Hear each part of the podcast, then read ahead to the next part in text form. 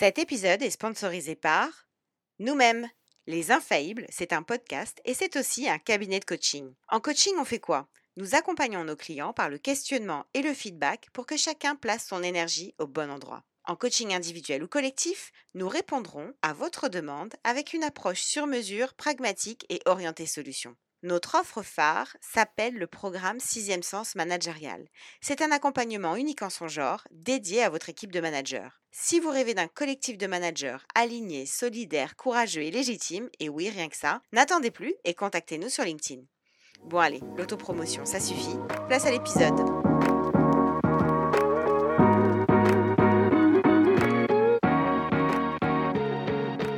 Bienvenue dans Les Infaillibles, le podcast des managers qui se racontent avec authenticité.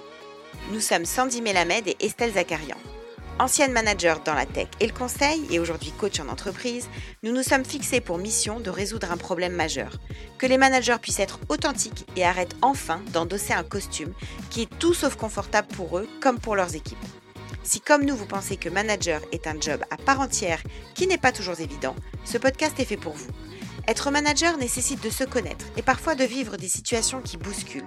C'est donc pour vous aider à y voir plus clair, mais aussi pour vous sentir moins seul, que dans chaque épisode, un manager vient partager sans langue de bois son expérience du management et ses conseils pratiques pour vous inspirer dans votre quotidien.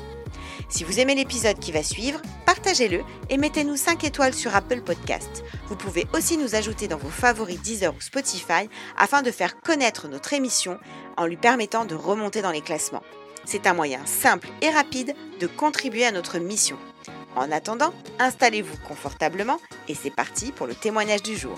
Bonne écoute Chers auditeurs, chers followers, bonjour.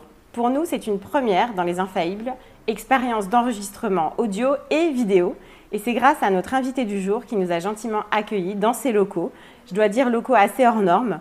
Euh, c'est un mélange de bureaux, de studios d'enregistrement, avec une ambiance café new-yorkais et quelques super-héros qui veillent sur nous. Nous sommes reçus chez Excelsior, société également hors norme, à mi-chemin entre le cabinet de recrutement, l'agence d'événementiel pour entreprises et des projets Metaverse. Et c'est son fondateur, charismatique, qui nous reçoit et qui est notre invité. J'ai nommé Stéphane Boucris.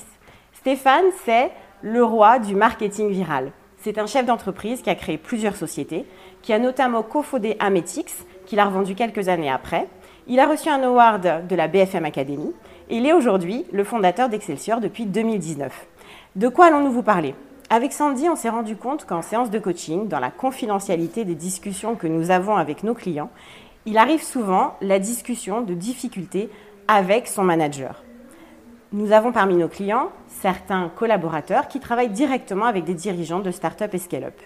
On leur reconnaît à chaque fois des qualités de visionnaires, d'hommes de marketing, de femmes de réseau, d'incroyables ingénieurs, mais parfois en termes de management, c'est pas trop ça. Et de l'autre côté, nous avons nos clients, dirigeants, fondateurs de start-up et de scale-up, qui nous partagent leur difficulté d'être multicasquette. Il faut être stratège, il faut être visionnaire, financier et aussi un bon manager. Pour parler de ce sujet, Stéphane Boucris a accepté de se dévoiler au micro des infaillibles. Et c'est avec lui que nous allons tenter de répondre à la question un fondateur, CEO, doit-il être un bon manager Stéphane, merci de nous recevoir chez toi. Merci à vous. Alors Stéphane, en deux mots pour nos auditeurs, est-ce que tu peux nous dire ce que fait Excelsior avec tes mots à toi et quel est ton quotidien en tant que dirigeant C'est une très bonne question. Alors Excelsior, déjà, avant de parler du business, moi quand j'ai remonté une aventure après avoir vendu euh, à Metix avec mes associés au groupe La Poste, je me suis dit j'ai envie de faire des choses extraordinaires avec des gens extraordinaires. Donc avant de parler des business, parce que les business sont mouvants, ça c'est la philosophie un peu de cette entreprise. Donc on fait des choses sympas avec des gens sympas. Et quand les gens rejoignent Excelsior, je leur dis, je ne vous achète pas pour votre métier actuel, euh, j'ai envie que vous rejoigniez l'aventure pour qui vous êtes, et vous rejoignez une fusée qu'on fait décoller et ensuite on verra euh, à quelle destination, vers quelle destination on se dirige. Donc, euh, donc c'est très important de souligner ça. Donc avant de parler de nos métiers, qui on est, notre état d'esprit, notre ADN, c'est euh, on a un de nos concurrents, j'aime bien lui piquer la phrase, mais qui, qui dit d'abord qui, ensuite quoi, et, c'est une très bonne phrase et on l'applique aussi chez, chez Excelsior. voilà. Cela étant dit, donc Excelsior, ça fait maintenant deux ans et demi, on a trois métiers principaux. On est un dénicheur de talents du numérique Donc on est sur tous ces métiers un petit peu en tension, de développeur, de PO, du X, sur lequel on exerce le métier de cabinet de recrutement ou de société de service. première activité. Deuxième activité, on fait de l'événementiel euh, pour la tech. Donc on fait des événements pour attirer, fidéliser les talents. On fait des hackathons, on fait des conférences, on fait des clubs, des guildes un petit peu chez Spotify qu'on organise. Donc pas mal d'événementiel euh, autour de la tech. Et la troisième casquette, c'est euh, du conseil puisque voilà, à l'époque on disait du, conseil en transformation digitale, mais aujourd'hui c'est un peu galvaudé voilà, de ce terme-là. Aujourd'hui c'est plutôt du conseil Web 3. Et comme tu disais justement à titre liminaire, c'est vrai que bah, aujourd'hui c'est plus du métaverse. Donc on accompagne nos clients, grands groupes généralement du CAC 40, dans leur euh, conception de projets euh, NFT, Web 3 et euh, leur expérience sur le ou les métaverses.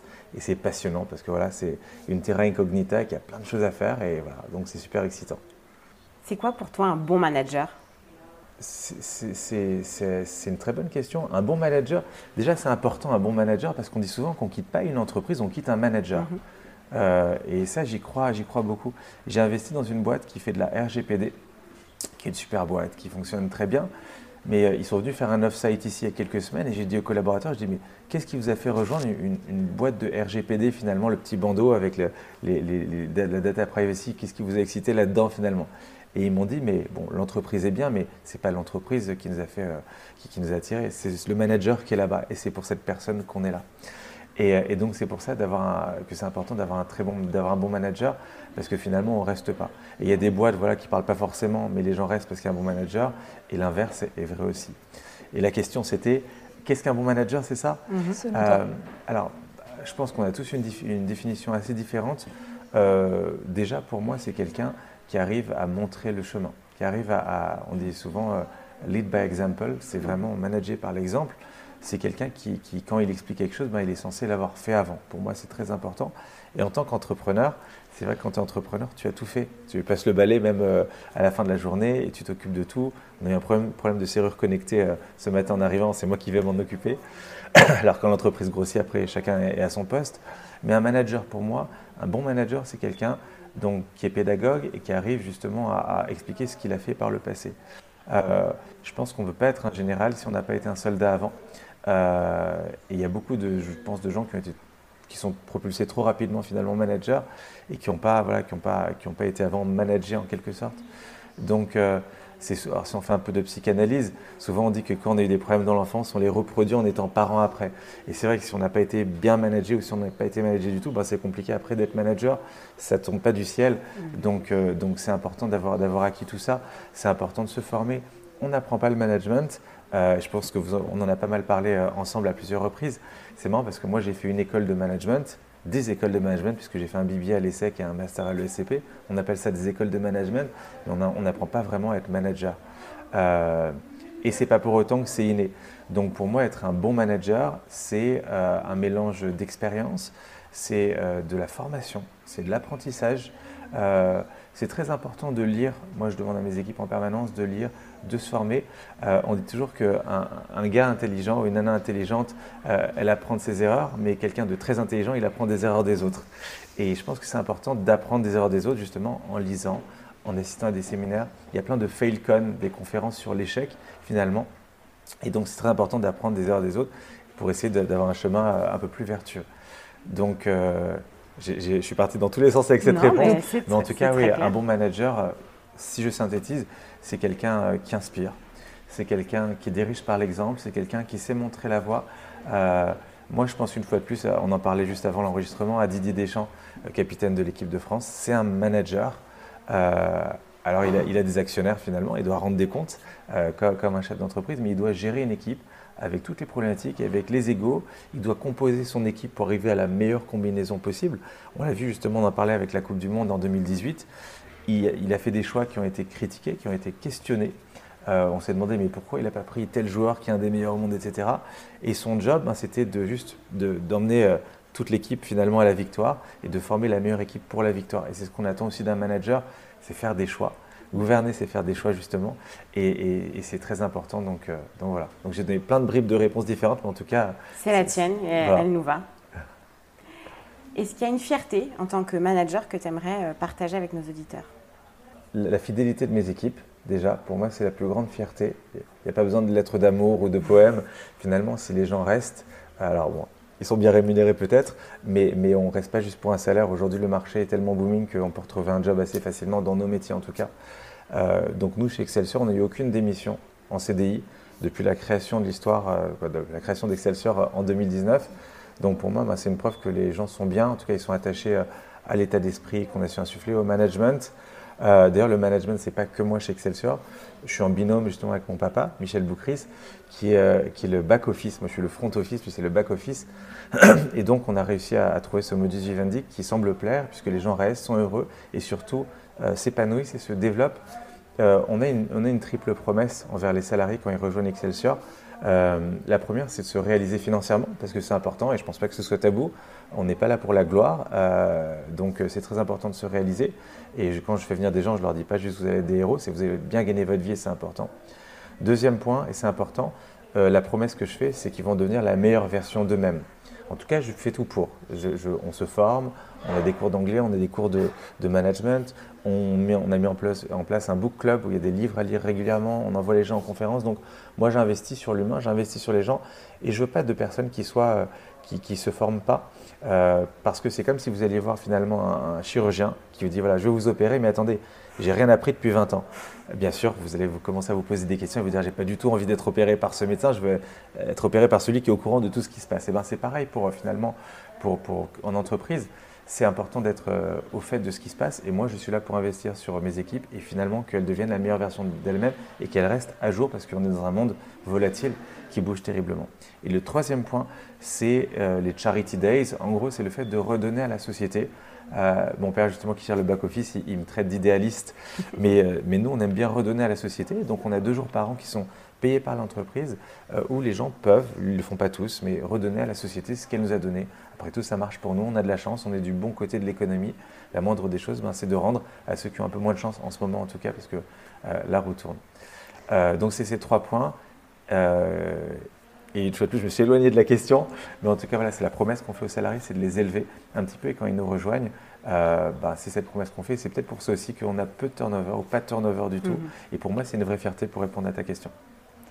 Alors, tu nous dis que les gens très intelligents apprennent des erreurs des autres. Alors, du coup, aujourd'hui, nos auditeurs très intelligents vont apprendre de tes erreurs, Stéphane. Et euh, pour tout dire, habituellement, c'est les invités qui viennent avec euh, la thématique qu'ils ont envie d'aborder. Aujourd'hui, c'est nous, avec Estelle, qui t'avons un petit peu soufflé euh, le thème. pourquoi? Parce qu'on avait lu un de tes articles sur LinkedIn où tu revenais justement sur tes erreurs de fondateur. Et parmi ces erreurs, il y avait un certain nombre d'erreurs sur le management. Alors, on s'est dit que si tu osais te dévoiler sur LinkedIn et et te montrer faillible sur ce réseau social, tu oserais le faire aussi dans les infaillibles. Euh, est-ce qu'on s'est trompé ou pas Et pourquoi tu as saisi cette perche de venir nous rejoindre sur les, infaillibles? Alors déjà, on s'appelle les infaillibles. Euh, vous la connaissez certainement, mais j'aime bien rappeler la citation de Nelson Mandela qui dit « Je n'échoue jamais, soit je réussis, soit j'apprends ». Et donc, je trouve que c'est une bonne conception des choses déjà. Surtout voilà, chez les infaillibles, justement, on parle d'erreurs, on apprend des erreurs.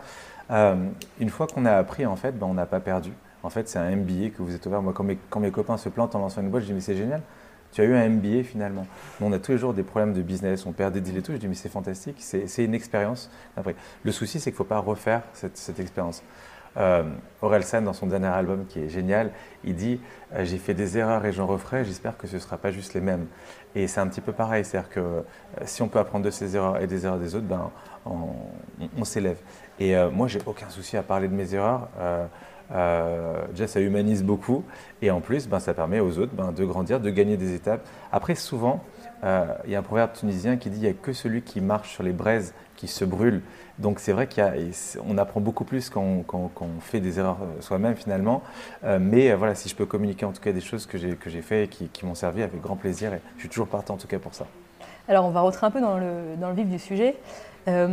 On imagine, en tout cas avec Estelle, mais peut-être que tu nous corrigeras, que quand tu montes ta boîte, c'est plutôt pour relever un challenge business, parce que tu as envie de développer un projet impact, un projet qui fait du sens. Euh, parce que tu as, envie de saisir une opportunité de marché euh, que les autres n'ont pas encore saisie aujourd'hui. Mais en revanche, tu ne montes pas ta boîte pour le côté humain, pour construire une équipe. En tout cas, ce n'est pas la fonction première euh, de l'entrepreneur. Sauf qu'en fait, quand ça marche, assez vite, tu commences à recruter. Et du coup, tu te retrouves avec la casquette de manager, ce que tu n'avais pas forcément anticipé.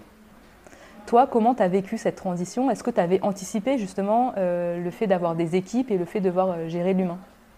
Euh, tu veux dire sur Excelsior ou depuis, le, depuis mes premières expériences euh? Sur Excelsior ou sur, euh, tes premières expériences d'entrepreneur? Un peu atypique parce que j'ai toujours été associé finalement. là, je suis seul, je suis solopreneur comme on dit. Donc c'est vrai que c'est vrai que je dois gérer seul, même si j'ai mon père, mais qui gère plutôt la partie back office. Mais c'est vrai que je gère seul en fait une grosse partie des équipes, et ça c'est assez nouveau pour moi. Ametix précédemment, qui était une très belle aventure, j'avais deux associés où chacun était à son poste, et on est plus fort finalement quand on gère à plusieurs des équipes. C'est vrai que j'apprends énormément en termes de management, j'apprends beaucoup sur moi. J'ai commis plein d'erreurs depuis le début, même si euh, voilà, les chiffres sont bons, ça se passe très bien, on est en hyper croissance. Euh, pilote une voiture qui va extrêmement vite et du coup, bah, dès qu'on dès qu'on bouge le volant un peu à droite, ça va, on part complètement à droite. Euh, euh, moi, j'essaie d'être super bienveillant et j'ai l'impression de toujours bien faire, euh, mais dans les faits, ça ne se traduit pas toujours comme ça. et parfois, je, je, me dis, mais qu'est-ce que j'ai fait? Par exemple, si je prends, on aura plein d'exemples à citer, mais je pense que c'est bien parce que, parce que voilà, on pourra peut-être apprendre de ces erreurs. On avait une collaboratrice en alternance chez nous dont, dont on s'est séparés parce que, parce que voilà, il était responsable des réseaux sociaux chez nous à un moment. Et ça ne le faisait pas, il y avait beaucoup de fautes d'orthographe. Moi, je suis psychorigide sur les fautes d'orthographe. Après, on a un débat en interne par rapport à ça, mais moi, je suis assez, assez psychorigide. Et euh, moi, je me suis dit, je vais lui rendre service et je vais lui dire que c'est, n'est pas faite du tout, du tout pour ça. Mais pas méchamment, hein, je me suis pas mis à hurler et à taper sur la table. Et je l'ai réuni dans la salle qui est là-bas et je lui ai dit, écoute, euh, je, pense que, je pense que tu devrais euh, t'éloigner du community management, c'est pas fait pour toi, tu n'as pas de style, tu fais plein de fautes d'orthographe. Donc, soit tu fais un virage à 180 degrés, soit il faut vraiment que tu changes de voie. Et c'est pas grave, tu es alternante. Hein. la fille n'avait pas 15 ans d'expérience. Et moi, je suis sorti de là. Donc, bon, elle n'était pas dans un très très bon état. Je lui ai dit tu, prends le temps qu'il te faut. On te met pas à la porte, on n'est pas des sauvages. Tu prends 3 mois, 4 mois, 5 mois, le temps qu'il faudra pour te retourner. Mais ça le fait pas aujourd'hui. On n'a pas d'autres postes pour toi. Donc, essaie de trouver autre chose. Je pensais qu'on avait été plutôt cool par rapport à ça. On n'est pas une fois de plus des tyrans et tout. Et. Euh, et quelques mois plus tard, euh, je parle avec mes équipes, on parle de cette personnage. moi, je me demande toujours ce que, sont devenues les équipes quand elles, ont quitté l'entreprise. Et ils m'ont dit, bah, écoute, euh, bah, elle va bien, elle est partie euh, dans un autre pays, elle a une autre aventure, etc. Et ils m'ont dit, mais par contre, elle n'a jamais apprécié ce que tu lui as dit, elle n'a jamais digéré ce que tu lui as dit dans cette réunion. J'ai dit, ah bon? Mais qu'est-ce que je lui ai dit? Je ne me souvenais même pas. Elle dit, bah, tu ne te rends pas compte, mais, mais ça l'a bouleversée et tu l'as traumatisée. J'ai dit, ah bon, j'ai traumatisé, je ne savais, je savais même plus la discussion que j'avais avec elle. Euh, et, les équipes étaient unanimes en disant, oui, on l'a tous eu au téléphone régulièrement et tout. Et apparemment, tu as, voilà, as été très très dur avec elle. Alors que moi, je suis vraiment un bisounours de chez bisounours. Et, euh, et même si je, reste sur ce que j'ai dit, et je suis voilà, euh, je lui ai dit ce qui me semblait être juste et bon pour elle à ce moment-là, apparemment, j'avais vraiment pas pris les formes nécessaires et je me suis pas rendu compte, elle, avait, elle a 20 ans ou 19 ans, etc. Euh, moi, je traite tous les gens comme des adultes ici, et pour moi, il n'y a pas de décalage entre un stagiaire et, le DG. Mais je ne me, suis, me suis pas rendu compte que ben, sur, sur une année de 20 ans comme ça, sur une première expérience, ça pouvait être extrêmement traumatisant. Et je n'ai pas été euh, assez subtil, assez diplomate. donc, je lui ai envoyé un message pour présenter mes excuses. Alors maintenant, elle est dans un autre pays, elle a refait sa vie et tout va très bien pour elle. Mais je lui dit voilà, apparemment, je t'ai choqué par les propos. Si c'est le cas, je te, te présente mes excuses et, euh, ce n'était pas du tout le but. Je t'ai dit ce que j'avais sur le cœur parce que je pense que c'était bien pour toi. Maintenant, si, euh, j'ai dit quelque chose de déplacé, je te prie de m'excuser. Et surtout, le but, ce n'était pas du tout de te faire de la peine, mais de justement te faire réagir par rapport à ta carrière. Et la route est longue surtout, donc on peut toujours après euh, s'améliorer. Et elle m'a répondu, elle m'a dit merci pour ton message. En effet, tu t'es pas rendu compte, mais ça m'a bouleversé ce que tu m'as dit. Mais j'apprécie énormément ton message et, j'apprécie voilà, que, tu reconnaisses ça. Et voilà, et au plaisir de se revoir, etc. Donc, moralité de l'histoire et ça c'est une leçon de management peut-être, et ça vaut même d'un point, de vue, dans les relations humaines et les relations de tous les jours. Il y a deux choses. Il y a la manière dont on dit les choses et la manière dont ça va être perçu. Et même si vous êtes persuadé que ce que vous dites c'est bien, vous le dites bien. Avec En fait, il y a deux personnes dans la salle, ou parfois plus, mais il y a souvent deux personnes qui communiquent.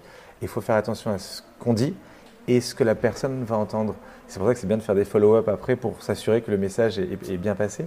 Et, moi, j'avais fait que la première partie, j'avais fait cette réunion en, disant ce que j'avais sur le cœur, mais j'avais fait l'émetteur, mais j'avais pas fait attention au récepteur. Et le récepteur, ça a été catastrophique, et le message était complètement brouillé en arrivant, polluant même l'essence même du message qui était de dire écoute, t'es pas fait pour ce job. Donc elle, voilà. Donc tout ça pour dire que, la communication c'est important Et, voilà, donc moi j'apprends tous les jours de mon expérience de management. tu parlais d'une expérience, d'une entreprise, quand on lance, il faut avoir une vision, etc. Nous, Excelsior, on n'a pas dit on va lancer un produit, c'est le produit de l'année. On a juste dit voilà, on connaît certains métiers dans le domaine des services du numérique, le recrutement, les événements, des métiers qu'on sait bien faire depuis des années. Et une fois de plus, on va essayer de faire décoller cette fusée et après on choisira la direction.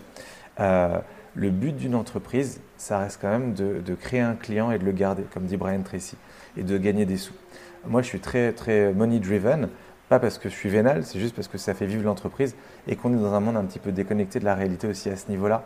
On est dans un monde où on lit telle levée de fonds, tel milliard de trucs et tout, mais en fait, la réalité des chiffres est souvent assez différente, donc je reste focus, focus, focus sur les chiffres. Et euh, mes équipes pensent peut-être que je suis très focus, parfois trop focus argent, mais c'est le score finalement et c'est très important. Et euh, j'insiste là-dessus et je, le dis à, vos auditeurs, il euh, faut vraiment regarder les chiffres parce qu'on est dans un, moment de l'histoire où finalement les couvertures de magazines, les levées de fonds à plusieurs milliards ne reflètent pas la réalité économique il faut faire très attention parce qu'à un moment, il peut y avoir un vrai décalage et on, tombe de haut. Donc nous, on, est des bons pères de famille chez Excelsior. On ne fait pas encore 10 milliards, là on va faire 10 millions d'euros de chiffre d'affaires, mais ce qui est pas mal en année 3. Mais on est pragmatique, on avance brique par brique. Peut-être à un moment, on fera une explosion, on fera euh, le business qui nous amènera au milliard de chiffre d'affaires, mais ce n'est pas grave si on n'y arrive pas. Et en tout cas, voilà, c'est une approche beaucoup plus euh, euh, brique par brique, comme on dit, comme on dit aux États-Unis. Et le fait que tu sois très focus sur les chiffres, toi en tant que fondateur, euh, est-ce que c'est une particularité justement du fondateur et qui te différencie un peu du manager euh, qui n'est pas fondateur? Comment tu gères ce côté business focus et, et people? Alors, Comment tu fais le lien entre les deux?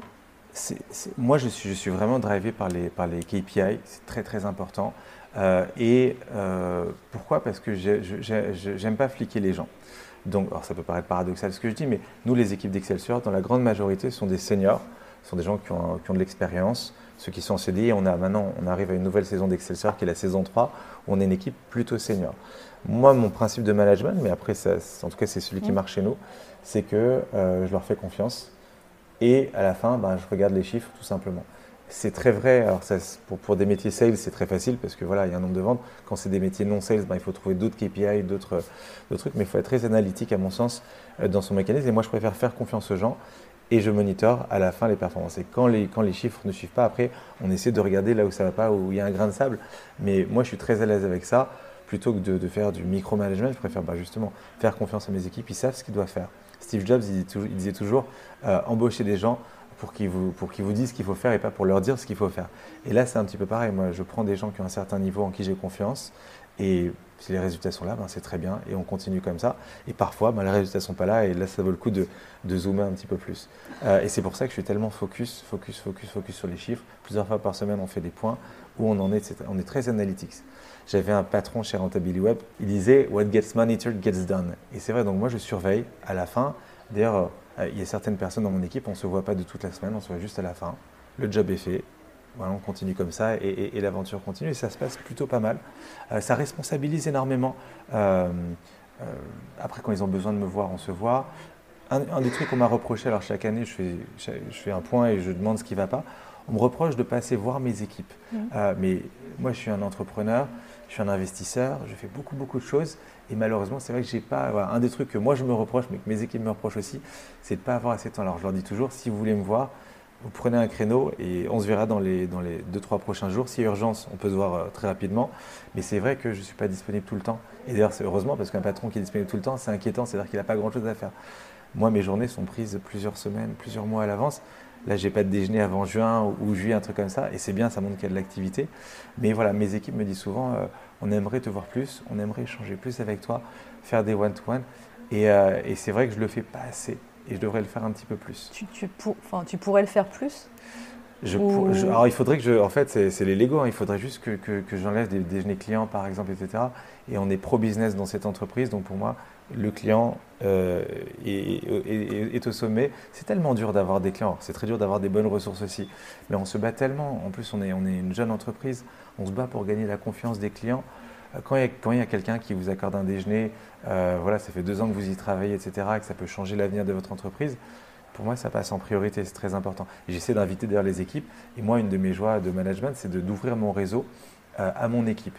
Tout le monde ne le fait pas. Il y en a qui préfèrent garder leur contact pour eux. Et, moi, je ne suis pas du tout pour ce, sujet-là. Euh, moi, j'ai trois forces dans les affaires et le reste, c'est beaucoup de faiblesses. Mais mes trois forces, c'est le dev, le marcom et le réseau. Business development, donc le côté sales, marketing, communication, buzz, euh, tout ce qui va avec, et entertainment. Et le troisième point, c'est le côté réseau. J'ai la chance d'avoir euh, beaucoup, beaucoup de contacts, en tout cas en France, dans la tech. Et ça me fait très plaisir de partager ces contacts, partager ces réseaux avec mes équipes. Et s'ils partent demain de l'entreprise, ben, ils partiront aussi avec une partie de ce réseau, mais ça fait partie du jeu. Mais tout ça pour dire que euh, je fais toujours passer les clients et l'avancement du business avant tout. Et c'est vrai que du coup, ben, ça prend une partie de ma, journée. C'est hyper intéressant ce que tu dis parce que je pense que c'est un, retour ou un reproche qu'on peut souvent entendre euh, d'un collaborateur vis-à-vis de son fondeur, c'est-à-dire euh, je le vois jamais, il est jamais dispo. donc là, tu as répondu, tu as expliqué pourquoi. Dans quelle mesure aujourd'hui tu as des relais aussi peut-être pour passer plus de temps euh, avec tes équipes? Parce qu'il doit y avoir. Euh, peut-être qu'aujourd'hui tu peux t'appuyer sur du monde. Est-ce que c'est le cas ou... Alors, non. Aujourd'hui, il n'y a pas de relais, il n'y a, pas de, a pas de couche intermédiaire, ce qui est bien d'une certaine manière, mais ce qui n'est pas bien parce que du coup, ben, si je veux ski et que je me casse les deux bras et les deux jambes, c'est un peu compliqué. Euh, j'ai plein de gens de confiance dans mes équipes et ça c'est super. Donc j'ai une confiance aveugle en eux, mais j'ai pas de relais en fait, j'ai pas d'intermédiaire. Euh, j'ai pensé à recruter quelqu'un de l'extérieur, mais aujourd'hui la mayonnaise prend tellement bien que je me dis ça peut peut-être déstabiliser euh, l'ensemble. Donc c'est un, vrai sujet. Après, moi ce que j'aime bien aussi, c'est un peu le mythe de Stakhanov. Il me voit aussi travailler, c'est-à-dire que je suis pas au golf, je joue pas au golf, mais euh, je, suis toute la journée en train de travailler et j'essaie aussi une fois de plus de montrer l'exemple. je suis souvent le premier arrivé le matin et le dernier qui part le soir. On a un gros débat en interne par rapport à ça. Parce que voilà, moi je pense qu'il faut travailler énormément. Et il y a des équipes qui me disent, mais non, si, si, le job est fait, euh, il y a la semaine de, je crois que c'est la semaine de 5 heures, Tim Ferriss, ou la semaine de 4 heures, mais en gros, si, le job est fait en quelques heures, pourquoi rester autant de temps? Je pense qu'on ne peut pas faire de, très grandes choses, en tout cas, en travaillant très peu. On peut faire le job, et euh, voilà, moi dans mes équipes, j'ai des gens qui font le job. D'ailleurs, tout le monde fait le job en ce moment, donc euh, il n'y a pas de mauvais élèves. C'est juste qu'entre faire le job et changer le monde, il y a un gap. Et, on ne peut pas, je pense, changer le monde si on fait juste ben, le, 9h-17h pour qu'on est rémunéré. Donc, euh, donc il y a un débat en interne par rapport à ça et je pense dans plein d'entreprises, les gens qui nous écoutent, euh, ils vont dire mais ils, vont avoir un point de vue par rapport à ça, mais en tout cas, donc moi j'incite les gens à travailler énormément. On est sur des métiers en plus déplafonnés, donc si vous travaillez, ben, il n'y a pas de limite, vous allez gagner plus, vous allez vous éclater plus, vous allez faire des projets plus sympas. Alors il faut toujours équilibrer avec sa vie perso et moi j'ai une femme, des enfants et j'arrive toujours à trouver du temps euh, à côté, mais du coup, ce qui est intéressant, c'est ça, c'est ton état d'esprit. Et effectivement, après, c'est tes, choix et c'est ta vision. Mais du coup, est-ce que, enfin, dans quelle mesure cette vision, elle fait partie de la culture de l'entreprise? Elle est imposée à tes collaborateurs? Comment, comment ah, tu Elle n'est pas du tout imposée en fait. C'est un vrai point de divergence. Moi, je forcerai à personne. Les gens sont là pour une certaine mission. Si la mission est faite, moi, j'ai rien à redire. Euh, c'est le deal est rempli. On a tous les deux signé pour, un, pour, pour quelque chose. Si la part du contrat est remplie, je n'ai rien à demander de plus. Maintenant, je suis super content quand il y en a qui viennent me voir le soir, le week-end, qui me disent Steph, j'ai envie de bosser avec toi sur tel projet, en side project, j'ai envie de développer Excel sur dans telle voie. C'est l'extra mile, c'est aller chercher plus loin, c'est pendant que tout le monde dort. C'est là, je pense que ça devient vraiment excitant parce que juste faire un job, bon, moi, ça nous fait manger, mais ce n'est pas, pas la vérité ultime. Mais alors justement, tu partages en fait avec beaucoup d'énergie cette vision et ce mindset que tu as. Mais tu disais aussi que tu as embauché des personnalités qui sont assez autonomes, responsables, euh, et tu leur fais confiance. Tu attends de voir les résultats à travers les KPI que vous avez déterminés.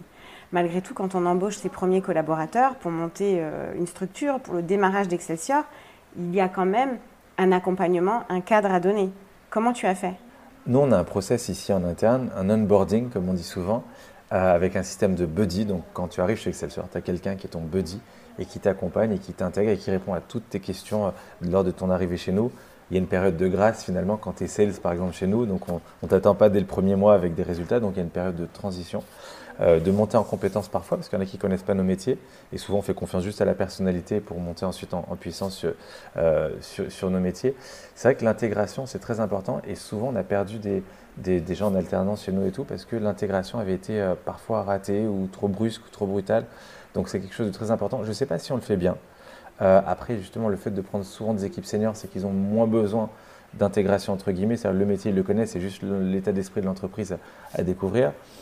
Ce que j'adore chez, Excelsior, euh, c'est que bah, c'est de ce que je vois en tout cas, les gens chez nous sont devenus une bande de copains. Je ne sais pas si c'est une bonne chose pour une entreprise, euh, mais en tout cas, les gens sont très proches. Ils se voient en dehors du boulot. Il y en a qui sont devenus meilleurs potes, il y en a qui, qui sortent en boîte, etc. Et donc, on a, essayé, on a essayé de créer cet état d'esprit un peu friendly, ce qui fait qu'il y a une cohésion assez incroyable. Et, euh, et, tu penses que ça favorise euh, l'apprentissage entre eux et l'entraide sans avoir besoin de toi qui fait tous les one-one, qui est présent dans toutes les conversations, c'est ça? Je, pense qu'ils ont aussi besoin de moi pour avoir la vision globale.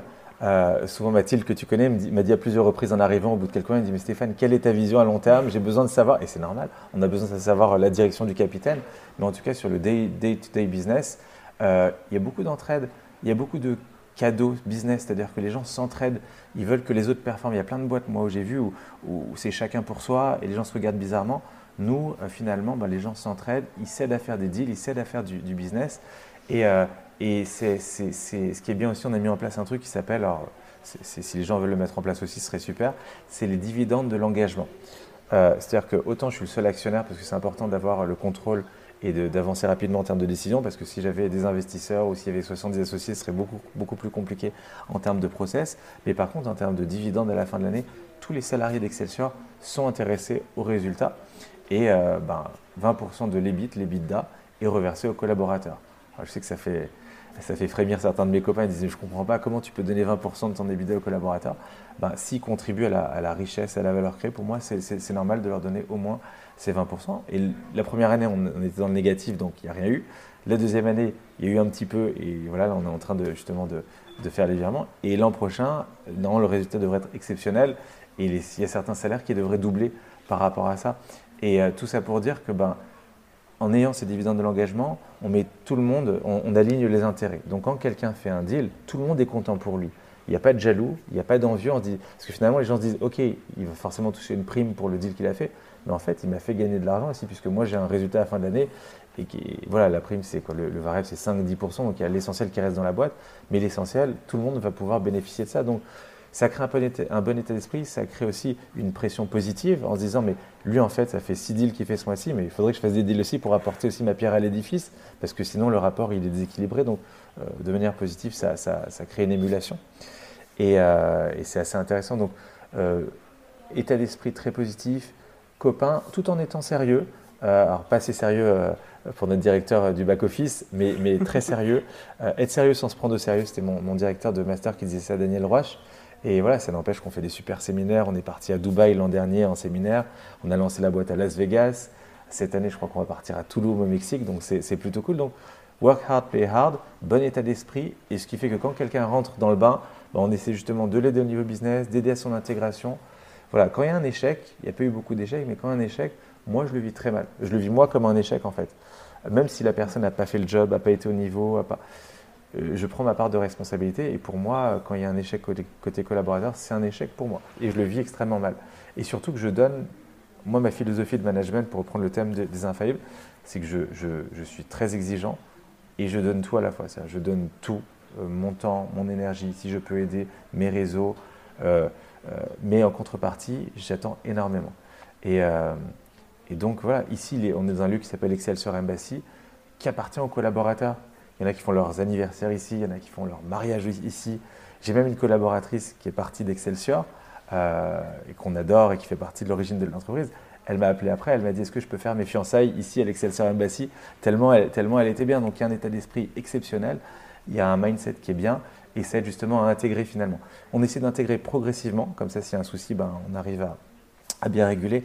Jean-Baptiste Descroix-Vernet, qui était mon patron à l'époque chez Rentability Web, il disait Stéphane, il faudrait que tu fasses attention quand tu manageras des équipes, parce qu'en en fait, il y a une chaîne, et s'il y a un maillon pourri dans la chaîne, ben, la chaîne, elle casse. Et c'est, je pense ça, j'y crois, j'y crois beaucoup. Moi, je considère, alors je ne me considère pas comme une chaîne avec des, maillons, euh, mais je nous considère un petit peu euh, comme des marins. On est tous sur un bateau et chacun tient ses positions. On est en pleine tempête parfois, chacun tient ses lignes. S'il y en a un qui tient pas ses lignes, ben, le bateau peut chavirer. Et donc, c'est très important. Et moi, je leur dis souvent, je ne sais pas s'ils comprennent, mais je leur dis souvent, chacun doit être à son poste, chacun doit garder ses lignes. Et pas forcément du business, ça peut être du marketing ou autre, mais il faut que chacun soit à son poste. C'est très comme dans une équipe de foot aussi. S'il n'y a pas de défenseur ou s'il n'y a pas de gardien, ben, c'est compliqué. Même si on a des très bons attaquants, donc chacun doit être à son poste en mm. permanence. C'est la, vision que j'ai en tout cas de l'entreprise. Là, toi, donc, tu es euh, en tant que capitaine du navire, finalement. Donc, ce que tu nous dis, c'est que tu vas donner la vision, à tes équipes. C'est toi aussi qui va être à l'origine de l'état d'esprit que tu as envie de créer dans ta boîte, de la culture que tu as envie de, mettre en place. Et puis après, sur l'opérationnel, tu vas plus te reposer sur tes équipes euh, parce que tu, tu, travailles à partir de la confiance et tu fais confiance à tes équipes. À quel point, en tant que fondateur, du coup, tu te sens manager? Est-ce qu'il y a d'autres rôles, d'autres missions que tu te donnes euh, en tant que manager que j'ai oublié de mentionner là? Euh, Moi, je me considère un petit peu comme un, bâtisseur. C'est-à-dire que je suis dans la première partie en fait des, entrepreneurs.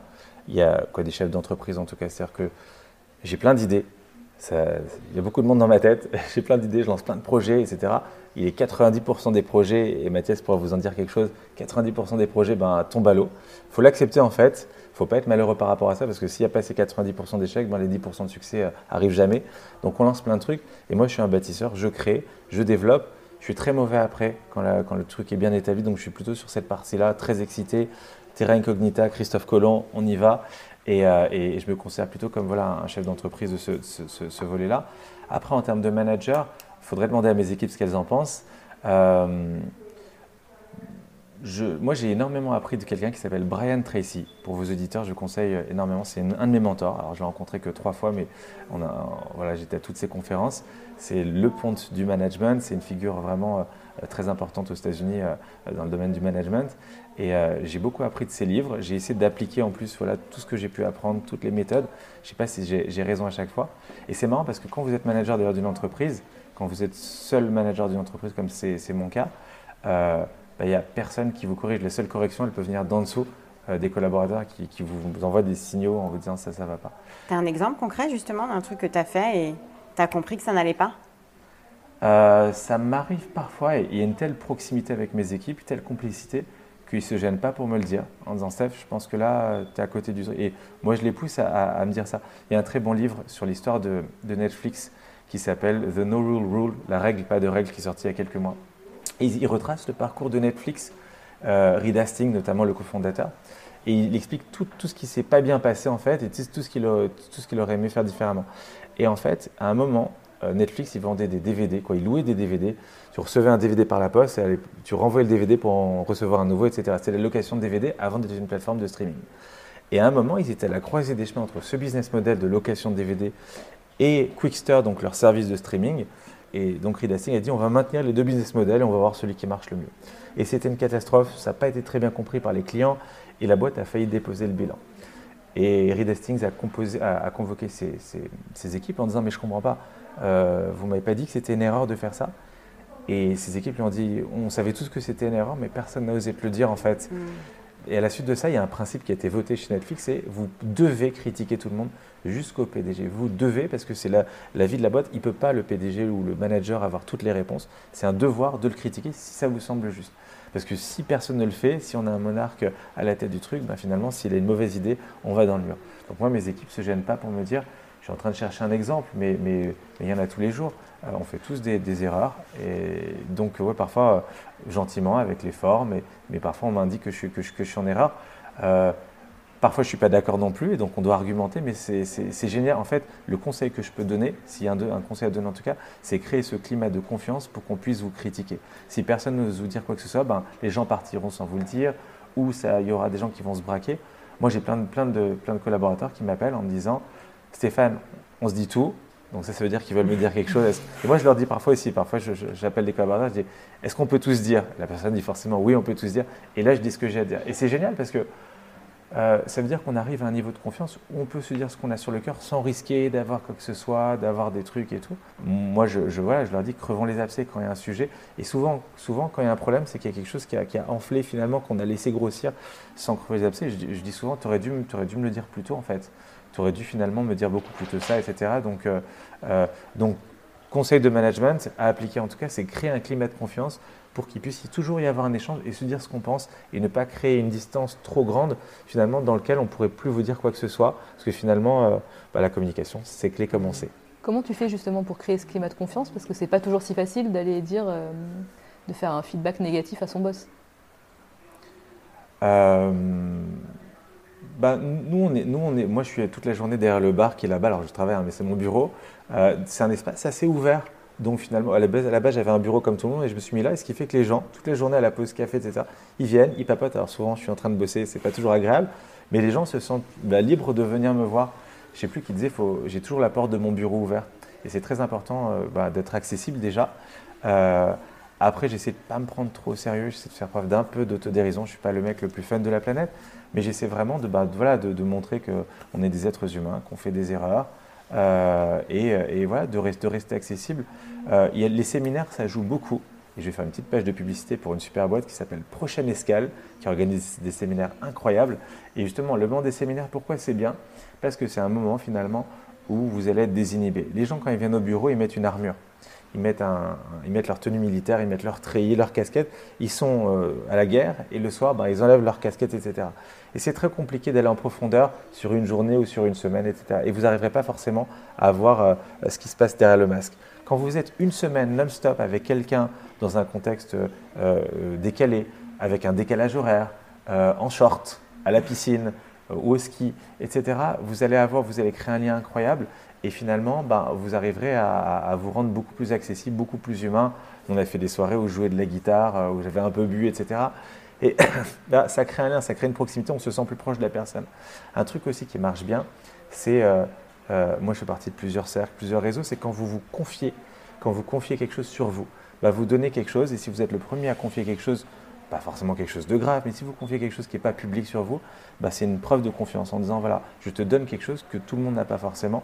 Et donc la personne va dire ok, donc je fais partie d'un certain cercle de confiance, donc bah, moi aussi je peux me confier, moi aussi je peux. Je peux et, j'ai souvent des collaborateurs donc, qui me disent Stéphane, je sais que je peux me confier à toi. D'autres non. On a une collaboratrice d'ailleurs en alternance euh, qui, a quitté l'entreprise euh, qui n'osait pas nous parler. Et, donc elle, passait par une autre alternante pour nous dire ce qu'elle pensait. Et je disais à l'autre alternante, je dis mais c'est dommage, pourquoi, pourquoi elle ne vient pas nous parler?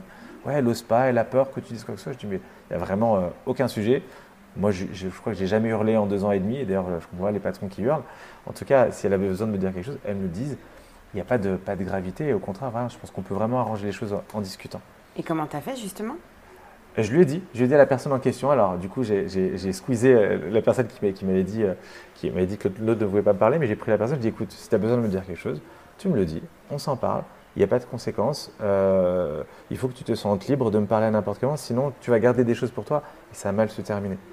surtout pour toi en fait, parce que souvent on se fait des films, voilà. Et quand on pense quelque chose, voilà, c'est bien de le dire parce que souvent on a, on a un a priori, on a un préjugé, on a une idée conçue, et quand on, discute finalement, ben, on arrive à faire tomber les, barrières, et souvent ben, on se rend compte qu'on s'est fait des films complètement. J'ai une de mes collaboratrices sales qui m'a dit, en fait ce qui se passe c'est que la plupart des clients, c'est moi qui les amène dans l'entreprise, ce sont mes réseaux, etc. Et après je mets en relation avec mes équipes, et eux développent la relation, et ça se passe très bien. Mais souvent, ben, euh, les clients veulent me voir moi, veulent garder comme aussi un peu la relation avec moi, etc. Et, donc, du coup, parfois, je fais des déjeuners avec mes clients sans nécessairement convier les chargés de compte, etc. Et souvent, les gens disent Tu déjeunes avec telle personne, tu ne me le dis pas, comment ça se fait? Je dis Écoute, la relation, bon, à la base, déjà, elle vient de moi. Euh, ne t'inquiète pas, euh, c'est voilà, la personne veut quand même garder un lien. Ça ne veut pas dire qu'elle t'apprécie pas, etc. C'est juste, bah, peut-être elle a même quelque chose à me confier qu'elle n'a pas à te confier. Peut-être c'est un truc sur sa carrière. On va sans doute pas parler de du tout pendant le déjeuner, mais voilà, on remet les choses en place. Et si un sujet business, je te réintégrerai dans la discussion, mais il ne faut pas se, prendre la tête. La, même personne m'a dit une fois, euh, j'étais maladroit en entretien annuel. je dis, ben, j'ai d'ailleurs une cliente qui est très contente de toi. Elle m'a dit le plus grand bien de toi. Et j'ai vu que la personne en face, donc la, la, selle, se, se, se, sentait pas très bien. Elle est venue me voir quelques semaines après. Elle me dit Mais en fait, tu fais des prises de référence derrière mon dos auprès de nos clients. Je lui dis Mais non, pas du tout. Mais comme en fait, on mettait beaucoup de temps à, signer ce compte et que ça faisait, je me pose des questions sur le fait que c'était possible, s'il n'y avait pas un problème côté client.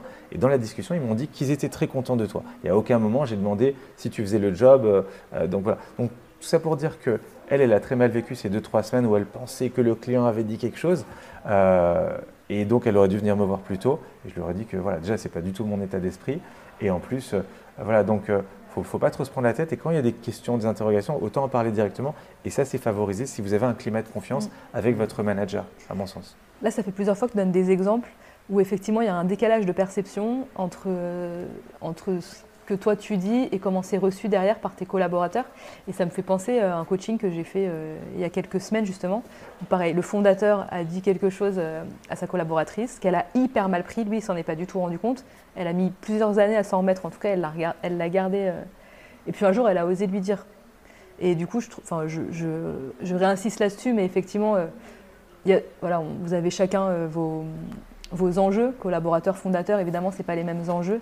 Et du coup, là, ce que tu es en train de dire, c'est vraiment voilà, inciter les collaborateurs à venir se confier et toi, tu l'as dit tout à l'heure, hein, tu t'es même excusé. Parce que ce que j'ai noté aussi dans ce que tu as dit, c'est que je ne me suis pas rendu compte. Je ne me rappelle même pas en fait de ce que je lui ai dit. Et euh, je voulais juste revenir sur ces exemples parce que c'est des choses qu'on entend aussi avec Estelle en coaching euh, et, qui peuvent générer de la souffrance aussi chez les collaborateurs que tu n'as pas forcément perçu. Mais peut-être que la situation inverse est vraie aussi, c'est-à-dire que peut-être toi, tes collaborateurs te disent des choses Moi, qui ça derrière aussi ont généré... De la peine, euh, Alors, il y a un truc aussi intégré dans ce, dans, ce, ce sujet-là, c'est que dans la, perception que peuvent avoir certains collaborateurs, il y a plein de choses que nous, on ne maîtrise pas, qui est tout leur passé euh, perso et pro. Et en fait, nous, parfois, on parle à une personne, mais en fait, on ne parle pas à cette personne, on parle à l'ensemble de ses expériences passées, ses traumatismes, perso, pro, etc.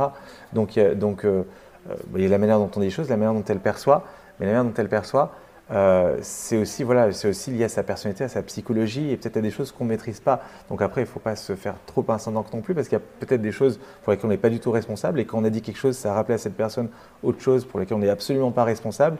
Il y a une association d'idées ou de phrases, etc. Donc, euh, donc euh, il y a aussi la psychologie de la personne en face de soi qui a intégré dans l'échange. Moi, j'ai présenté mes excuses parce que je ne supporte pas faire de mal aux gens. voilà, l'idée c'est qu'on passe un bon moment ensemble. Euh, dans cette aventure. D'ailleurs, j'appelle pas ça une entreprise, j'appelle ça une aventure. Et, euh, euh, et, l'idée, voilà, c'est pas que les gens soient malheureux. Il y a une ou deux fois quelqu'un qui a pleuré en deux ans et demi. Moi, je supporte pas ça. je dis toujours, si vous avez des problèmes, ne venez pas au bureau, prenez une journée, deux journées, les problèmes, ils s'arrêtent à l'entrée du bureau. On est là pour créer un, climat positivité. Et si vous avez quelqu'un qui pleure, même pour des raisons qui n'ont rien à voir avec le boulot, ça va foutre une très mauvaise ambiance dans l'équipe. Donc euh, on peut tous avoir ses, soucis, ses problèmes et tout, mais si possible, ça ça, empiète pas sur, ce, sur, ce, sur cette bulle, en fait, ce, cocon. Non, je, pense qu'on va pas aller sur le sujet des émotions, parce qu'on pourra en parler longtemps avec Estelle, et euh, on partage peut-être même pas exactement le point de vue, parce que nous, justement, ce qu'on va prôner, c'est plutôt accueillir les émotions et comprendre ce que vient de dire une émotion, et c'est pas grave, en fait, si ton collaborateur euh, pleure, mais on va peut-être pas euh, en parler maintenant parce que ça pourrait prendre des heures. Mais moi, ce que je me demandais, parce que du coup, là, on voit que ce que tu peux dire à tes collaborateurs, ça peut générer des frustrations chez eux ou, euh, ou de, la souffrance, de la souffrance chez eux, mais potentiellement, ce qu'ils peuvent te dire aussi, ça peut générer de la frustration chez toi. C'est-à-dire, quand on te dit, tu n'as pas suffisamment de temps euh, à m'accorder, etc., je suppose que toi, derrière, bah, il y a plein de bonnes raisons, et tu nous as donné d'ailleurs tout à l'heure qui explique ça.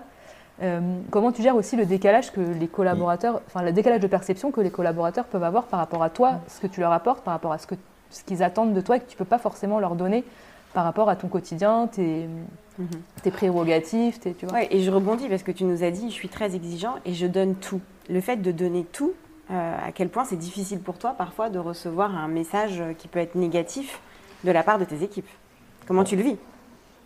Bah, Moi, j'ai un niveau d'exigence très élevé. Donc, quoi qu'il arrive, euh, je ne vais pas dire que je serai toujours déçu, mais, c'est vrai que j'attends énormément, énormément, énormément de, de mes équipes quand le job est fait, il est fait, il n'y a rien à dire. Mais j'aimerais tellement que chacun se dépasse, aille beaucoup plus loin que ce pour quoi on l'attend. Pour moi, pour eux aussi. Euh, parce que si c'est juste pour faire le job, ben, finalement, ce n'est pas très intéressant et on passe 10 heures par jour au travail. Donc si c'est juste pour faire ce pour quoi on nous a mandaté, c'est dommage. En plus, on est dans une entreprise un peu libre, libérée, désinhibée. On peut faire n'importe quoi dans cette boîte. On a organisé un concert privé avec une chanteuse un peu connue il y a deux semaines on va faire venir l'acteur d'une série très connue pour un marathon dans, euh, quelques semaines. Donc, en gros, on peut faire des trucs complètement dingues. Et je leur dis, il n'y a pas beaucoup de boîtes où vous avez vraiment euh, le budget, euh, le, logo finalement pour faire ce que vous voulez. Donc, lâchez-vous. On a quelques années. Lâchez-vous. Par rapport à ce que tu disais, alors déjà sur le, sur le temps, j'ai une amie qui dit on n'a pas le temps pour tout le monde, mais on a toujours le temps pour les gens qui comptent. Je le dis souvent à mes amis, quand ils me disent ah, je te dérange pas, je dis on a toujours le temps pour les gens qui comptent. Et, et euh, il y a une autre phrase aussi qui dit justement on n'a pas le temps de tout faire, mais on a toujours le temps pour les tâches qui comptent. Donc c'est un peu la, même chose. Et donc je leur dis j'aurai toujours du temps pour vous. Est-ce que j'ai le temps maintenant? Pas forcément. Mais ça se trouve. Et euh, si c'est pas aujourd'hui, c'est demain. C'est pas demain, ce sera après-demain. Et dans les deux trois prochains jours, on trouvera du temps. Et s'il y a une urgence, ça passe en priorité sur tout le reste. Euh, un truc qu'on me reproche beaucoup. moi, je suis un manager un peu créatif, un peu, un peu qui a beaucoup d'idées, voilà, à la seconde. Un truc qu'on me reproche, euh, c'est que euh, je suis, je suis pas assez à l'écoute, euh, mais au sens propre, c'est-à-dire que je suis pas à l'écoute, c'est-à-dire que quand on me parle, je suis déjà sur beaucoup, beaucoup, beaucoup d'autres sujets, et ça peut, être, ça peut être très mal pris. Alors, mes équipes, on s'entend très bien, il n'y a pas de souci, ils ne se braquent pas, ils vont pas enfin j'espère, ils ne sont pas vexés. Mais ils me disent, tu, ne nous as pas écouté quand on a dit ça et. Et ils n'ont peut-être pas tort. Et ça peut, être, ça peut être pris comme une forme de, mépris, en disant finalement, mais il n'en a rien à faire de ce que je lui raconte. C'est juste que, alors quand on est un management avec du râteau en dessous, ben, il y a rien qui chez Excelsior, il y a peut-être 15 personnes qui me reportent, donc c'est très compliqué d'avoir un niveau d'attention pour tout le monde, plus tous les autres sujets. Mais moi, c'est quelque chose, je ne sais pas si je, devrais faire plus attention peut-être, mais en tout cas, on me le reproche souvent, de ne pas être assez connecté en fait. Pas disponible parce que je suis physiquement là, mais mon esprit est, parfois ailleurs sur d'autres choses. Et, euh, euh, et, même si je bosse sur des choses, ben, moi, qui me paraissent très importantes, des appels d'offres, répondre à des clients, des sujets urgents, brûlants, etc., ben, la personne en face peut se dire finalement, il n'en a rien à faire de ce que je lui raconte, il est dans son truc, j'ai un vrai problème qui pour moi est important, et mon manager en face de moi, mais en fait, il ne m'écoute pas. Donc je pisse dans un violon, excusez-moi l'expression. Donc c'est pas. Et ça, c'est un truc aussi. Euh, on me l'a dit à plusieurs reprises. Mm c'est voilà, ça fait partie de, mes tares de manager, comme on est là pour apprendre des erreurs des autres. Et euh, voilà, peut-être un truc, euh, un truc, euh, ce serait, moi je suis très connecté voilà, à mon téléphone, c'est mon, doudou numérique, je l'ai tout le temps. J'ai mon ordinateur. Un truc qui, qui, peut marcher, c'est justement avoir un, quality time, même 10-15 minutes sans téléphone, sans ordinateur, en one-to-one où là, voilà, on est sûr que la personne en face de vous, même si elle va penser à quelque chose d'autre, au moins vous l'avez euh, un minimum pour vous, entre guillemets. Donc, avoir du temps euh, en tant que manager avec ses collaborateurs, c'est bien. Avoir du temps de qualité, c'est encore mieux. Parce que le temps, c'est facile, mais avoir du temps vraiment focus, c'est comme en fait dans toutes les relations avec vos enfants, vos amis, vous-même, votre femme, vos parents, c'est important d'avoir bah, du temps exclusif et pas juste passer le temps de la vie finalement, euh, voilà, pour rien. Ah, je voudrais rebondir là aussi parce que, pareil, c'est un reproche qu'on entend souvent. Et il y a deux choses dans ce que tu dis. Donc, ce que tu dis, c'est que tes collaborateurs te disent souvent euh, as plein d'idées. Il y a deux choses. Tu as plein d'idées à la minute et euh, tu n'es pas assez présent pour nous, tu nous, tu nous écoutes pas assez. Donc, effectivement, il y a cette question de présence. Et tu nous dis que là, ce que tu mets en place, c'est d'avoir du temps de qualité que tu vas offrir à tes collaborateurs. Alors, c'est peut-être pas tout le temps qu'ils aimeraient, mais en tout cas, sur le temps où tu es présent avec eux, c'est. Euh, pas regarder ton téléphone et être vraiment euh, centré sur le moment présent. Et l'autre chose que tu dis aussi, c'est euh, j'ai plein d'idées dans tous les sens et du coup, souvent, et c'est normal, c'est ton rôle aussi de fondateur, tu vas avoir un temps, voire dix temps d'avance vis-à-vis de tes collaborateurs. Et du coup, là, il y a un décalage, non pas de perception, mais il y a un décalage dans vos enjeux au quotidien. C'est-à-dire que toi, tu es déjà sur les trois marches d'après, quand eux, ils sont dans l'opérationnel.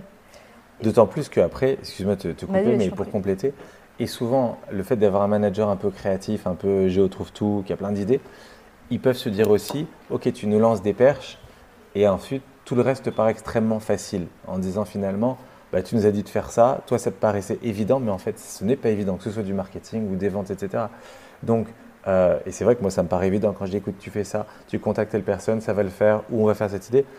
Ça, c'est parole d'évangile. quand je parle, ça paraît évident, mais ça l'est beaucoup moins pour les gens. Pas parce qu'ils ne sont pas compétents, parce que ben, le plus dur, c'est après l'idée, c'est vachement important, mais l'exécution, ça l'est encore plus. Et, euh, et, on me dit souvent, ouais, toi, ça te paraît super simple, mais ce n'est pas hyper simple. Et moi, je relance mes équipes toute la journée, t'en es où là-dessus, t'en es où tel, tel, truc, etc. Ils me disent souvent, ils me disent, toi, ça te paraît simple, mais dans, dans les faits, ça l'est beaucoup, beaucoup moins. Alors, j'aime bien, moi, aller dans l'arène aussi, revenir dans l'arène parfois, faire des deals être à leur côté pour montrer aussi que je ne suis pas juste euh, euh, dans, ma tour d'ivoire finalement en train de regarder ce qui se passe et, faire générer du business. Moi je suis un sales et un marketeur aussi à la fois. Et j'essaie aussi de mouiller le maillot et montrer aussi que je suis avec eux, que je crée de la valeur directement aussi pour l'entreprise et que je connais leurs problématiques. Alors moins que parce qu'il y en a qui font ça toute la journée et moi je fais ça de manière épisodique, mais j'essaie aussi de montrer que ben, je fais le job comme et quand ils font un, travail, je le fais aussi. Et je connais leurs difficultés aussi on, fait, on a un métier donc, qui est le métier euh, dans les talents du numérique où c'est très dur, très frustrant, il y a beaucoup de sourcing à faire, on se fait envoyer bouler 95% du temps. C'est pas toujours marrant, mais je le fais régulièrement, plusieurs fois par an, ben, je source pour certains besoins. Et je me fais aussi envoyer bouler, et c'est pas toujours marrant, et voilà, l'ego en prend un coup. Mais justement, ça permet aussi de, se remettre au niveau de ses équipes et de savoir ce qu'elles endurent au quotidien. Et quand elles me disent Est-ce que tu sais ce que c'est de faire ça? Je dis Bah oui, je sais, puisque je le fais parfois et, et, je, voilà, je, connais les résultats. Donc, euh, donc voilà. Donc là, c'est effectivement une solution que tu mets en place pour être au plus proche de tes équipes euh, et, faire en sorte qu'ils voient que toi aussi, tu comprends leur complexité, la complexité qu'ils peuvent vivre au quotidien. Mm. Est-ce qu'il y a d'autres choses justement que tu mets en place pour, euh, par rapport à cette multiplicité d'idées qui, qui t'arrivent pour pas que ça génère justement derrière trop de frustration, trop de pas de frustration, mais trop de ou de stress même parfois sur tes équipes? Oui, je leur dis de me dire non. En fait, je, leur, je les autorise à, à, à s'opposer à moi, que ce soit sur le marketing, ou sur les ventes. Et je leur dis, en fait, je leur dis, dites, moi non. euh, si vous ne pouvez pas gérer. Parce que je vais attendre que vous gériez et si je vous donne quelque chose à faire, si vous prenez le sujet, vous allez jusqu'au bout, que ce soit un client, que ce soit un projet. Et, de plus en plus, au début c'était pas le cas, de plus en plus ils me disent ça non, on peut pas faire, c'est pas une bonne idée. Alors ça fait toujours un petit coup au début quand quelqu'un vous dit non non, mais si c'est justifié, si c'est motivé, ils savent ce qu'ils doivent faire. Je préfère qu'ils me disent non et que ce soit pas mal fait, plutôt que le projet traîne ou que j'y allais relancer 15 fois. Donc je les autorise, voire je les oblige à me dire non quand ils sont pas mesurés. Et quand je leur dis ce client, si vous le sentez pas, c'est vous qui allez travailler dessus, refusez. Euh, et, parfois ils refusent en me disant Stéphane, on le sent pas trop et on le traite pas. je leur dis il n'y a pas de souci. Euh, euh, et c'est mieux comme ça parce que finalement, sinon, c'est l'entreprise qui empathie. Donc, euh, donc, donc, autoriser les collaborateurs à, s'opposer à vous frontalement. J'ai envie d'utiliser le mot canaliser en fait. J'ai l'impression que du coup, tu autorises tes collaborateurs à te canaliser mm. et grâce au climat de confiance, c'est mon interprétation, mais grâce au climat de confiance que tu as réussi à mettre en place dans ton entreprise, euh, bah, tu sais que du coup, quand ils te disent non, c'est pas juste qu'ils n'ont pas envie de bosser ou qu'ils ont envie d'aller faire autre chose, mais c'est juste qu'ils n'ont pas le temps ou pas les moyens. C'est leur, boulot, c'est leur truc, ils sont assez grands. Euh, c'est des grands garçons et des grandes filles, ils savent ce qu'ils doivent faire et je leur fais confiance. Euh, par contre, s'ils prennent le sujet, ils doivent le faire jusqu'au bout et je serai là pour, pour checker, pour monitorer à la fin si le truc a été fait ou non. Mais très régulièrement, on me dit non. Et je pense qu'il y a plein de boîtes où les gens, et même moi quand j'étais en stage chez Warner Bros. on n'osait pas vraiment dire non. Et quand ça se passe parfois euh, mal ici, depuis le début, parce qu'on fait des erreurs, c'est quand souvent on n'a pas su dire non. Et en fait, comme moi, je suis peut-être un peu imposant, etc., quand on est jeune, quand on a 18, 20 ans en stage, en alternance, on dit oui à tout, on dit ouais Stéphane, pas de problème, je vais le faire, etc., par bonne volonté pour montrer qu'on le fait, pour pas décevoir. Mais en fait, la bienséance voudrait que la personne dise je crois que je suis sous l'eau, je ne vais pas pouvoir gérer, je préfère pas te dire oui. Si j'ai le temps, je le ferai, mais en tout cas, je ne pourrais pas prendre ce sujet. Et donc, euh, moi, j'ai pas de souci à ce qu'on me dise non si c'est motivé. Alors, si la personne ne travaille pas à côté, c'est un problème. Mais ici, les gens bossent, donc je leur fais confiance. Euh, moi, pour finir, euh, j'avais deux dernières questions. J'aimerais savoir, donc toi en tant que fondateur et par la force des choses manager, quelle est la qualité managériale que là tu aurais envie de développer davantage? Je dirais l'écoute, pour revenir, pour synthétiser un petit peu ce qu'on s'est dit aujourd'hui, et je pense que vous devez l'entendre très, très régulièrement. C'est l'écoute parce que c'est ce qu'on me reproche et ce que je reconnais comme étant une de mes failles, pour reprendre le, titre, du podcast. Du podcast c'est, je, je suis sans doute pas assez à l'écoute et pas, j'ai pas une oreille assez attentive. Euh, et quand on est manager, donc on manage, donc on est moins sur le terrain. Et, les retours terrain sont tellement clés, tellement importants. C'est eux qui sont en contact des clients, des projets, etc.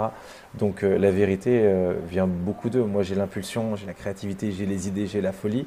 Mais je suis déconnecté parfois de la réalité. Alors la réalité, elle vient d'eux, donc il faut savoir écouter, je pense, ces équipes. Je le fais pas assez, et je le fais pas assez bien. Et donc, euh, si j'avais une baguette magique et que je pouvais corriger quelque chose, m'améliorer, ce serait faire preuve d'une meilleure écoute et de plus d'écoute euh, et de plus de sang aussi de qualité avec mes équipes. Je les adore, je pense qu'ils m'aiment bien aussi. Et, euh, en fait, euh, c'est vrai qu'on passe beaucoup, beaucoup de temps à travailler, mais j'aimerais aussi apprendre à les connaître davantage aussi en off, d'où les séminaires super qu'on organise, où ça permet de créer un petit moment un, peu, un peu intimiste avec, avec, avec sa team. Quoi. Et est-ce que tu penses alors qu'un fondateur d'entreprise, un CEO, doit nécessairement être un bon manager? Oui, ou sinon il doit s'entourer de bons managers il y a plein de CEO que je connais qui ne sont pas des bons managers, mais ils ont réussi à recruter les bons managers. Donc, euh, c'est comme moi, je suis, je suis un très mauvais financier, je, suis mauvais en finance, en fiscal, en droit. Et quand j'ai lancé Excelsior, j'ai fait la liste de toutes mes, de toutes mes failles finalement. Et euh, j'ai réussi à m'entourer des gens qui pouvaient compenser à ces failles. Et donc, c'est pareil pour le management. Si vous n'êtes pas un bon manager. Et alors, un truc intéressant, et je sais qu'on arrive à la fin, mais, mais euh, à un moment, ça n'allait pas très bien pour Excelsior il y a un an au niveau des ventes. Et Estelle le sait, on en parlait beaucoup à l'époque. Et j'ai pas, il faut avoir l'humilité, hein, parce qu'on n'est pas parfait, de se dire peut-être je ne suis pas le bon manager pour vous. Euh, je parle notamment de l'équipe sales, parce que quand ça va pas, ça va pas, et qu'on fait des choses et que malgré tout ça marche pas, il faut accepter de se dire finalement, bah, j'ai plein d'autres qualités, et comme justement la personne à qui j'avais dit qu'elle n'était pas bonne community manager, bah, j'ai peut-être plein d'autres qualités, mon rôle c'est peut-être autre chose, mais si on continue comme ça, et c'était pas du tout une menace, je leur ai dit, il y aura un autre manager qui sera pas moi et qui va vous manager pour que la boîte fonctionne. Et l'idée, c'est que moi, je suis pro-business, je veux que ça marche. Et voilà, j'ai de l'ego comme tout le monde, il faut accepter de le mettre de côté pour que l'entreprise et la personne morale euh, prospèrent. Donc, euh, donc euh, voilà, si on n'est pas le bon manager, il faut accepter bah, de faire un pas de côté et dire ben, il y aura un autre manager qui fera du meilleur travail avec vous que ce que j'ai pu faire. Et donc là, ça marche bien, donc il n'y a pas de souci. Mais, mais peut-être si un jour ça marche moins bien, il faudra accepter de, de, se mettre de côté et de laisser la place à quelqu'un qui sera un meilleur manager. Donc pour répondre à ta question, le CEO doit-il être un bon manager? Oui, ou sinon, à mon avis, il doit s'entourer de bons ou d'un bon manager euh, pour ses équipes. Merci mille fois Stéphane d'avoir euh, montré tes failles et de nous avoir aidé à répondre à cette question. Euh, le fondateur doit-il être un bon manager? On va conclure par nos questions rituelles. Euh, est-ce que tu aurais un conseil à partager à nos auditeurs? Un conseil pour un manager qui démarre. C'est le même conseil que tu m'as donné juste avant qu'on commence l'enregistrement c'est d'être authentique et d'être soi-même et qu'il ne faut pas chercher forcément à s'inscrire dans des dogmes ou quoi que ce soit. Je pense qu'il faut être soi-même. Il faut être. Euh, alors c'est vrai qu'on est dans un monde où on parle de Steve Jobs, Elon Musk, il y a des livres, il y a des films, etc. Il faut juste être soi-même, chercher à faire le bien euh, et, faire les choses bien tout simplement. Il ne faut pas trop se prendre la tête non plus. Euh, mais, mais, en tout cas, voilà, être soi-même, je pense que c'est quelque chose de très important. Oscar Wilde il disait Soyez vous-même, tous les autres sont déjà pris de toute façon. Et, et ouais, non, je pense que c'est voilà, être authentique parce que les gens, en fait, euh, les gens qui vont vous rejoindre, ils vous ont acheté vous. Euh, comme, les clients d'ailleurs. Euh, les clients, moi, les clients n'achètent pas Excelsior, ils m'achètent moi, ils achètent mes équipes. Après, ils vérifient que le projet se passe bien, mais ils signent pour vous. Donc, ne, ne, déviez pas de qui vous êtes finalement. Si les gens vous ont rejoint, c'est parce que ben, vous leur avez inspiré quelque chose. Donc, cherchez pas à être quelqu'un d'autre. Donc, soyez vous-même. Soyez vous-même. Exactement. Venez comme vous êtes. Est-ce qu'il y aurait une chose que tu ferais différemment si tu regardes ton parcours dans le rétroviseur? En tant que manager ou... En tant que manager. C'est une bonne question. C'est ce qu'on disait par, par, rapport à l'écoute. Mais d'un autre côté, en fait, je, je m'auto-flagelle sur cette histoire d'écoute. Mais on est tellement en mode fusée, turbo, et je réponds tellement à des trucs, c'est que, euh, une fois de plus, le temps que je passe malheureusement pas assez avec mes équipes, c'est du temps qui va pour les clients, pour développer la boîte, etc. C'est peut-être plutôt dans ton parcours, hein, pas forcément là chez Excelsior, mais faudrait demander ça à mes équipes, si, si, si c'est ouais, des choses que j'aurais aimé faire autrement. Je ne suis pas trop mécontent du parcours, je suis plutôt heureux. Euh, et surtout, une fois de plus, le, le, kiff entre guillemets chez Excelsior, c'est que j'ai rassemblé l'équipe que je voulais. Tous les gens qui sont, qui sont sur la photo, que vous voyez, c'est des gens finalement que j'ai choisis, qui m'ont choisi aussi, donc c'est assez cool. Il n'y a personne qui a été parachuté, qui a été propulsé. Euh, quand ça va pas, on en parle. Quand ça va vraiment pas, ben, on ne sait pas. Mais en tout cas, euh, en tout cas, moi, je suis plutôt satisfait de la configuration que j'ai actuellement. Ok. Et la dernière question, est-ce que tu aurais une ou plusieurs sources d'inspiration pour euh, les managers? Ça peut être une personnalité, tu nous as parlé d'un mentor tout hmm. à l'heure, euh, Brian, Brian Tracy, c'est ça tout à fait. Mais ça peut être un podcast, euh, une lecture, qui n'est pas forcément d'ailleurs une lecture sur le management, un film. Hmm une personne. Euh, il y a un podcast qui s'appelle Les Infaillibles qui est super, que je recommande à, tous nos auditeurs. Euh, bon, moi, je suis, moi, je suis un adepte de donc Brian Tracy. Euh, il n'est pas très connu en France, mais il est ultra connu outre-Atlantique. Il m'a beaucoup appris. C'est mon, mon prophète du management. J'essaie d'appliquer ses, ses, principes, ses méthodes. C'est quelqu'un, alors il a un poil old school, mais, mais ce qu'il dit est très vrai. Et moi, ça m'a beaucoup, beaucoup servi. Donc, je recommande ce, ce gars, Brian Tracy. après, après, après, après, non, il y a plein de podcasts, il y a plein de conférences, il y a beaucoup de sites internet. Euh, je, serai, je ferai une petite note à, publier sur le site. Eh ben, très bien, tu, pourras, tu pourras nous donner des sources ultérieurement, on les ajoutera. Et on note euh, Brian Tracy. Ça marche, merci beaucoup pour votre temps. Merci à toi, c'était un plaisir. Et surtout, surtout, si vos auditeurs souhaitent me contacter pour poursuivre la discussion, avec grand plaisir, on les mettra en relation directement via les Infaillibles. C'est parfait, merci. Merci bientôt. Stéphane. Merci beaucoup. À bientôt. Au revoir. Cet épisode vous a plu? À vous de jouer maintenant. Pour cela, rien de plus simple. Ajoutez-nous dans Apple Podcasts, Deezer ou Spotify dans vos émissions préférées. Mettez-nous un like ou un commentaire sur les réseaux sociaux. Et surtout, si vous voulez une équipe de managers au top dans votre boîte, demandez à votre RH de nous appeler et partagez notre épisode avec vos collègues. À bientôt sur les Infaillibles